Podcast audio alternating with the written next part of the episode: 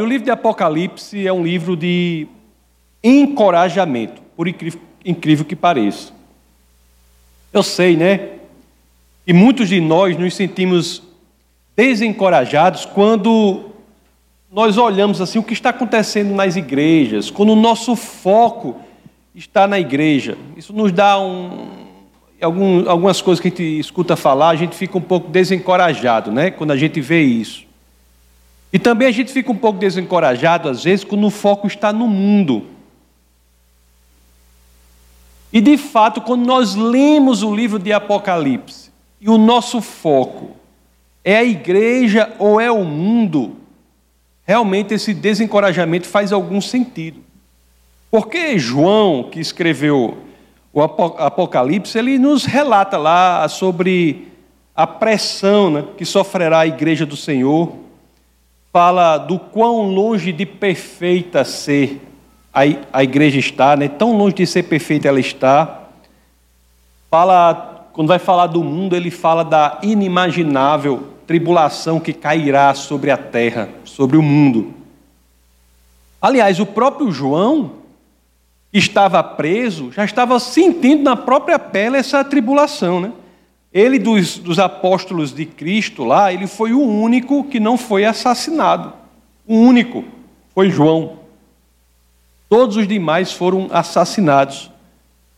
E Apocalipse fala disso assim, né? Fala do, do crescimento do mal até que se dá o triunfo da vitória de Jesus Cristo sobre o mal. Haverá um crescimento ali. Aí eu fico pensando assim, eu chego, fico meio triste, eu fico pensando em João. Imagina aí João, preso, foi perseguido, aquele negócio, quiseram matá-lo e fizeram não conseguir, e aquela confusão. Aí João tem essas visões que são relatadas no Apocalipse, são visões que ele tem. O Apocalipse é, são as escrituras em imagens. Tem essas visões e olha aquela igreja naquele, naquela naquela confusão toda, né? Ele lá na ilha de Patmos, ouvindo e vendo o que Cristo tem a dizer sobre as igrejas que ele liderou lá na Ásia Menor. Imagine a situação de João. Porque se o livro de Apocalipse fosse uma peça de teatro, ele teria três cenários diferentes. Três cenários diferentes. É, a igreja, o mundo e o céu. E logo no comecinho nós vemos essas cartas que são dirigidas às igrejas.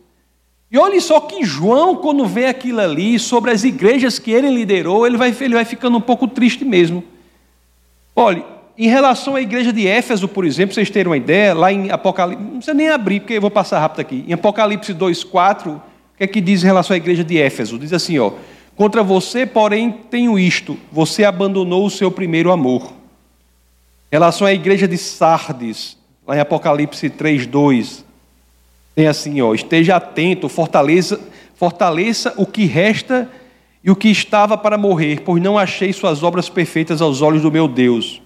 E assim vai, né? Lá em Apocalipse 3, do verso 15 ao 16, fala do, da, da igreja em Laodiceia, e tem muitas outras igrejas, né? Aí João deve estar, meu amigo, não acredito não. Pelo amor de Deus. Eu, esse tempo todo em Ásia Menor, essa confusão todinha, essas igrejas ainda estão assim, né? É isso que Cristo tem. Como elas não, não se ajeitaram, como é que Cristo está tá me dizendo tudo isso, me mostrando tudo isso? Então, se quando lemos o, o livro de Apocalipse, nosso foco for no mundo e na igreja, aí você reserve logo o remédio para a depressão, porque é problema. Você tem que ler o livro de Apocalipse com, a, com foco na, não naquilo que nós deixaríamos naquele momento, mas com foco naquilo que será a nossa realidade no futuro, que é o terceiro cenário do livro. A nossa realidade no futuro não está no cenário da igreja, não está no cenário do mundo. A nossa realidade no futuro está no terceiro cenário que o livro de Apocalipse fala, que é o céu.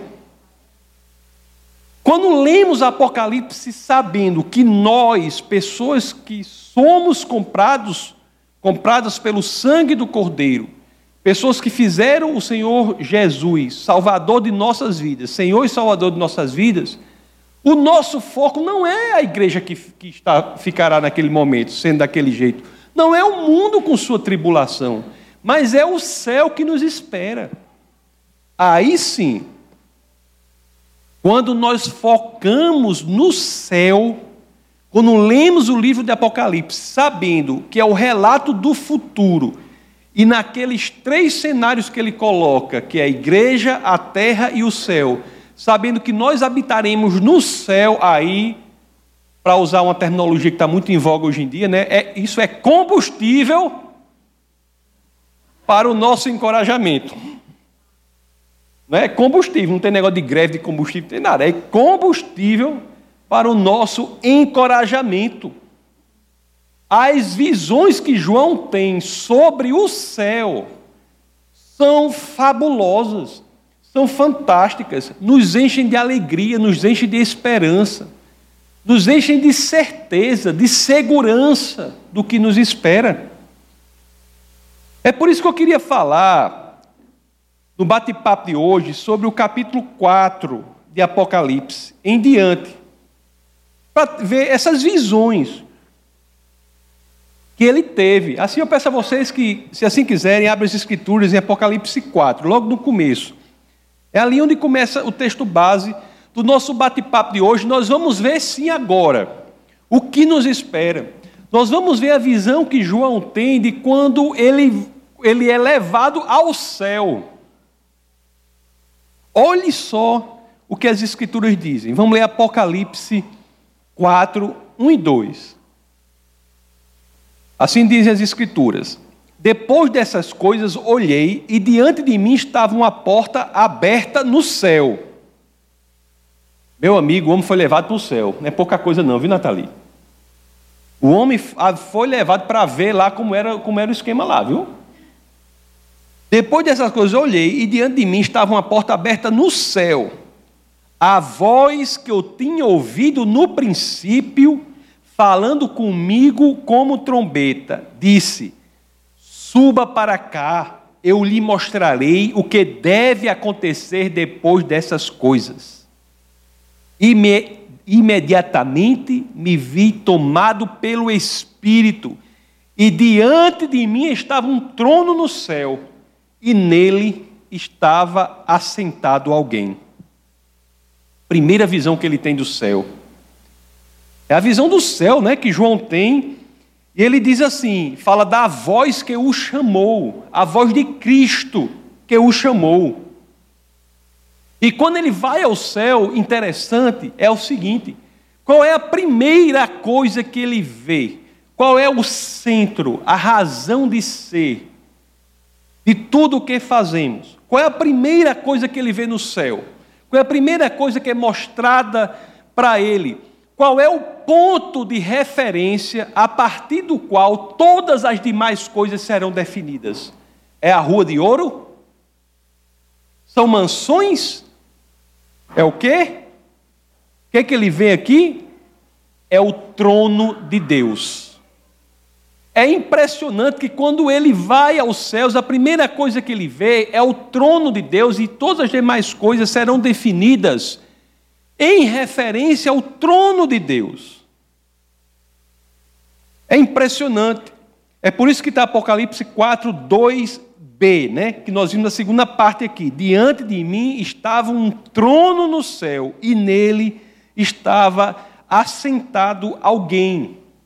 Vamos ver o verso 3, para ver quem é que estava assentado ali. Aquele que estava assentado era de aspecto semelhante a jaspe e sardônio. Um arco-íris parecendo uma esmeralda circundava o trono. Eu já vi algumas vezes pessoas falando do trono como se assemelhasse ele, o trono se assemelhasse a essas pedras preciosas jaspe e sardônio. Não é isso que as escrituras dizem. As escrituras não dizem que era o trono que se, se assemelhava às pedras preciosas, mas quem era? Era aquele que estava assentado. Aquele que estava assentado no trono resplandecia como pedras preciosas.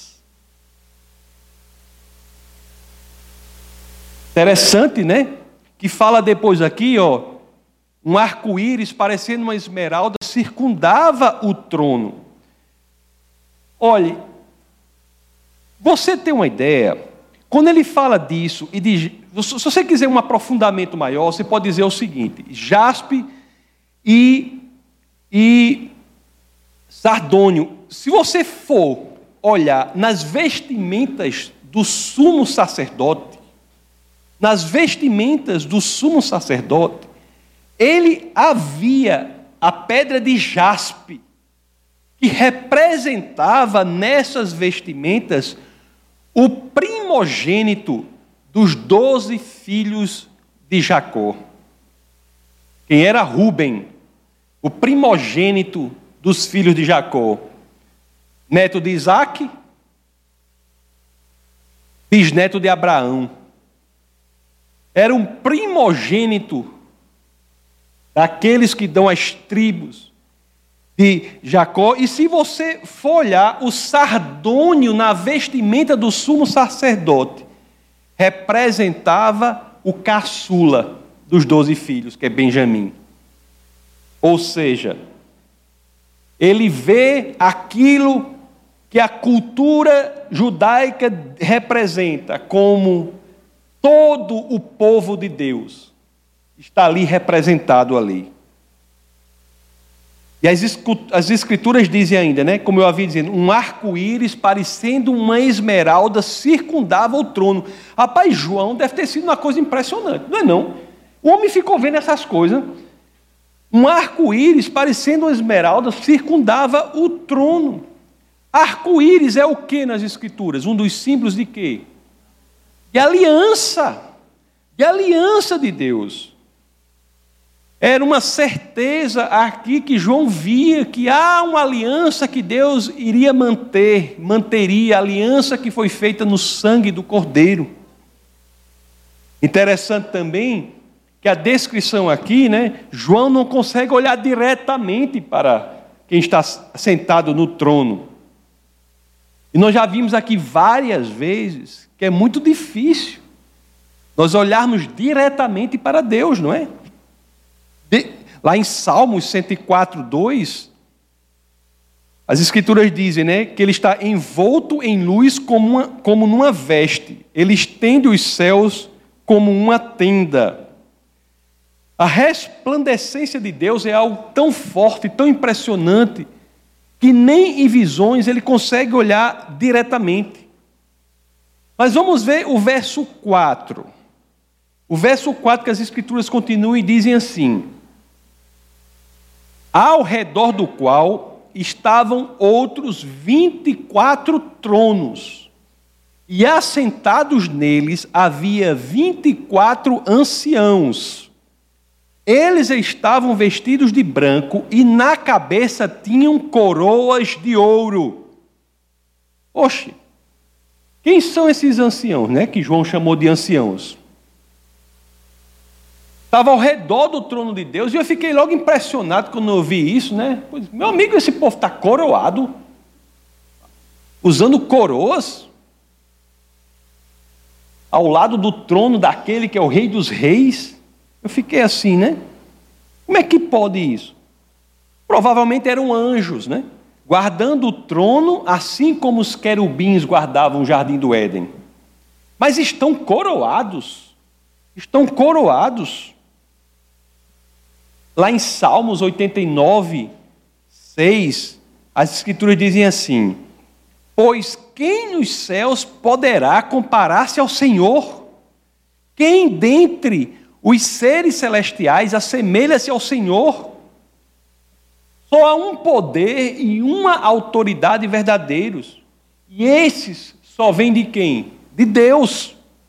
Aí eu fiquei, como então podemos ter anciãos coroados ali. A Bíblia é tão fantástica, né? A Bíblia é tão impressionante que quando nós vamos ler nesse mesmo texto aqui, mais para frente, nós vemos uma coisa incrível. Se você passar para o verso 10 aí, vou só dar um pulinho para o 10, depois eu volto. Olhe só o que diz o verso 10 de Apocalipse 4. Os 24 anciãos se prostam diante daquele que está assentado no trono e adoram aquele que vive para o todo sempre.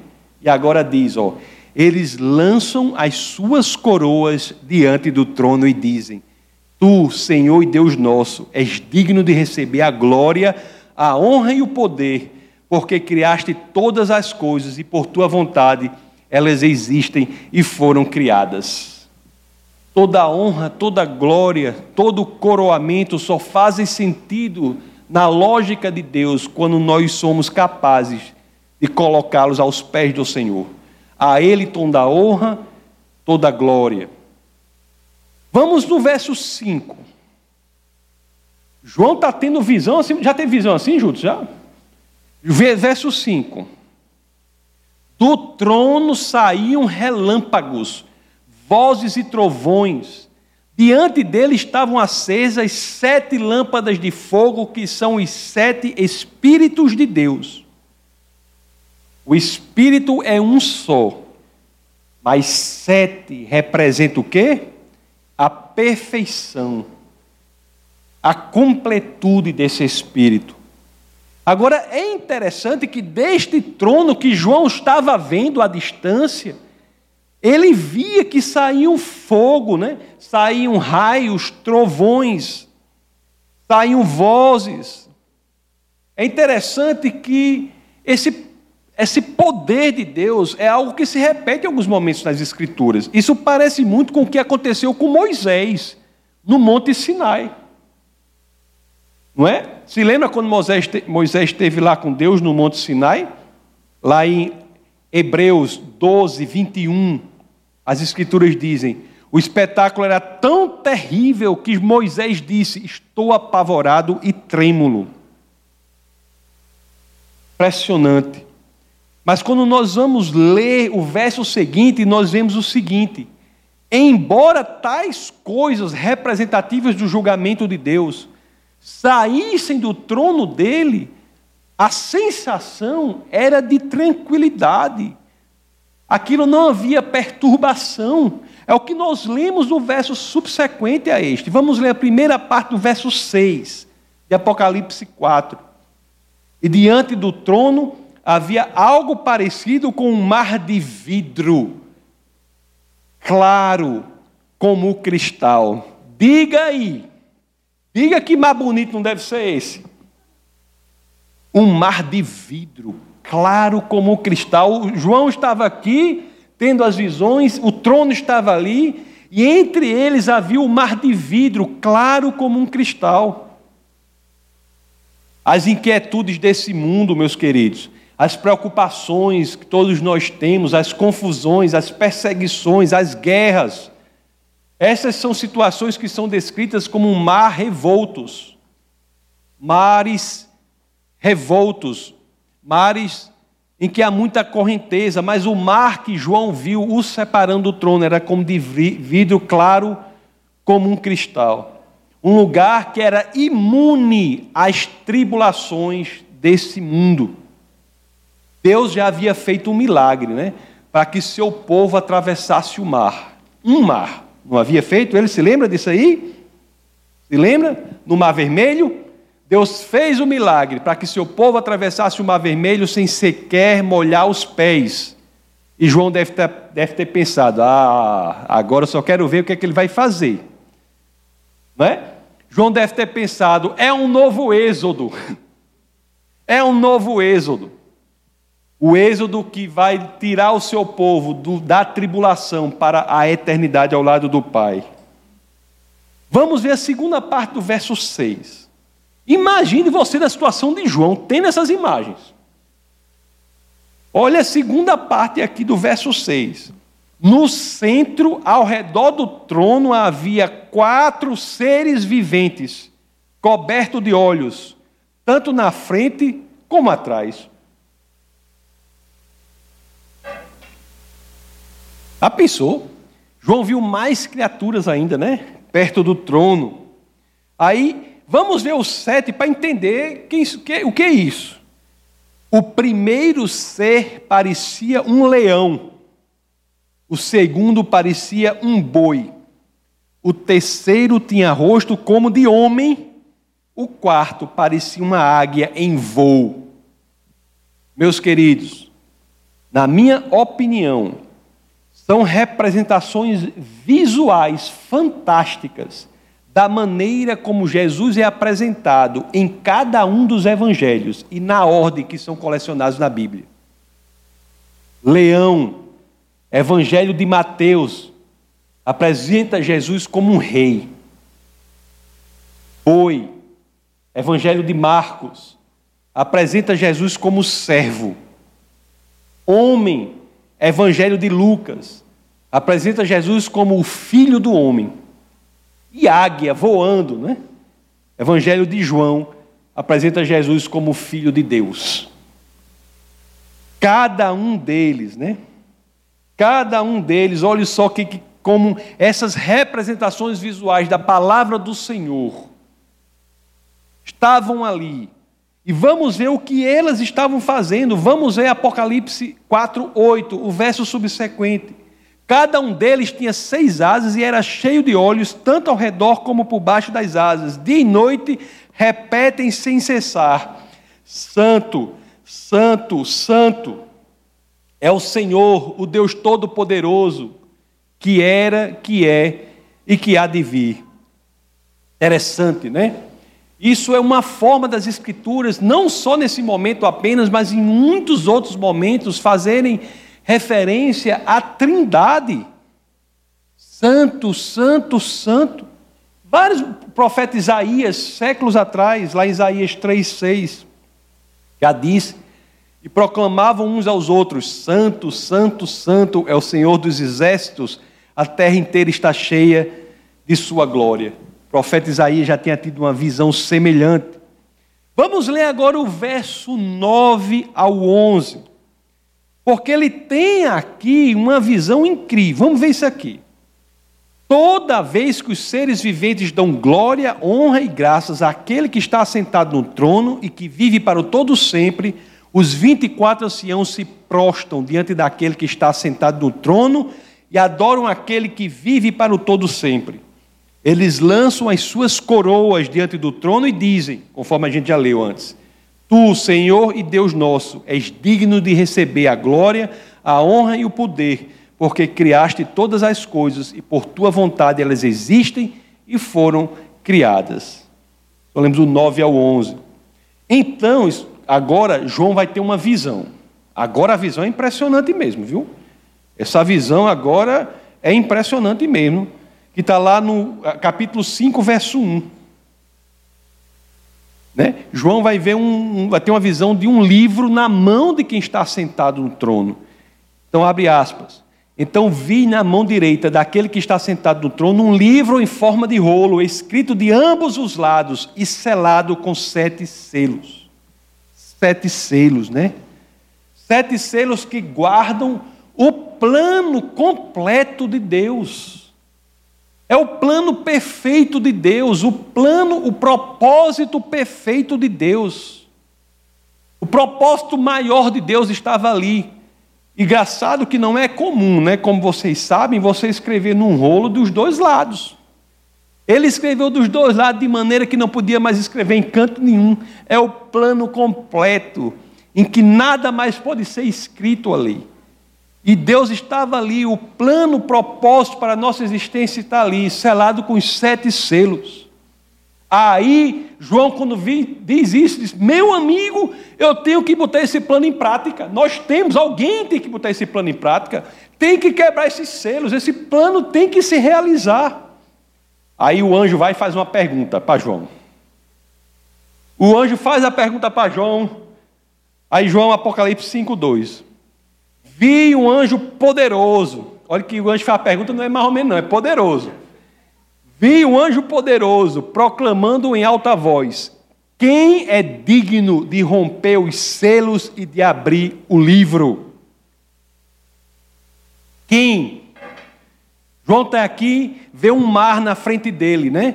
e lá vê o trono, e João faz: quem é digno de atravessar o mar e romper os selos? Quem? Quem seria capaz de vencer os raios e os trovões e chegar ali e quebrar os selos e abrir? Quem? Quem seria capaz de revelar os planos completos de Deus? Quem? Quem? Quem, né? Na minha época dizia super, super mouse, super mouse. Eu, né? Quem, é da época do super mouse aqui? Você. quem poderá me salvar? É super mouse, né? Mas quem? Quem é capaz disso? Aí o verso 3 do capítulo 5 esclarece logo. Olhe só o que é que o verso 3 do capítulo 5 diz. Mas não havia ninguém, nem no céu, nem na terra, nem debaixo da terra, que pudesse abrir o livro ou sequer olhar para ele. Nem um ser celeste, nem um ser terrestre, nem embaixo da terra conseguiria fazer isso embaixo da terra com referência àqueles que morreram. Aí João deve ter pensado: o quê?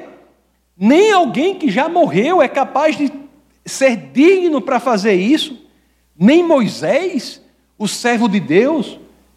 João deve ter pensado: nem os patriarcas, nem Abraão, Isaac e Jacó, nem os profetas, Isaías, Daniel, nem mesmo o rei Davi, ninguém. João deve ter pensado, né? Pronto, agora acabou-se tudo. Agora deu problema mesmo. Como é que vai ser agora? O plano e o propósito de Deus ali, perfeito. Como é que vai ser agora se ninguém pode abrir isso? Aí João disse: Eu passei pelo que eu passei, confusão todinha nas igrejas da Ásia Menor, só não me mataram por um milagre de Deus mesmo. Parece que até no negócio de fogo, né? Botar no negócio de óleo. Nem me mataram, que não conseguiram mesmo. Tudo isso, Deus me deu essas visões aqui, não tomei nada, não bebi, não fiz nada, estou tendo essas visões aqui. Estou tendo essas visões aqui, vejo o propósito de Deus ali para ser realizado. Aí o anjo diz: Isso, e agora? Como é que vai ser? Aí o que, que João ia fazer diante disso? Quebrou-se, começou a chorar. Começou a chorar. Aí por isso que Apocalipse 5,4 diz assim: ó, Ele diz: Eu chorava muito, porque não se encontrou ninguém que fosse digno de abrir o livro e olhar para ele quando João estava ali chorando que só um menino.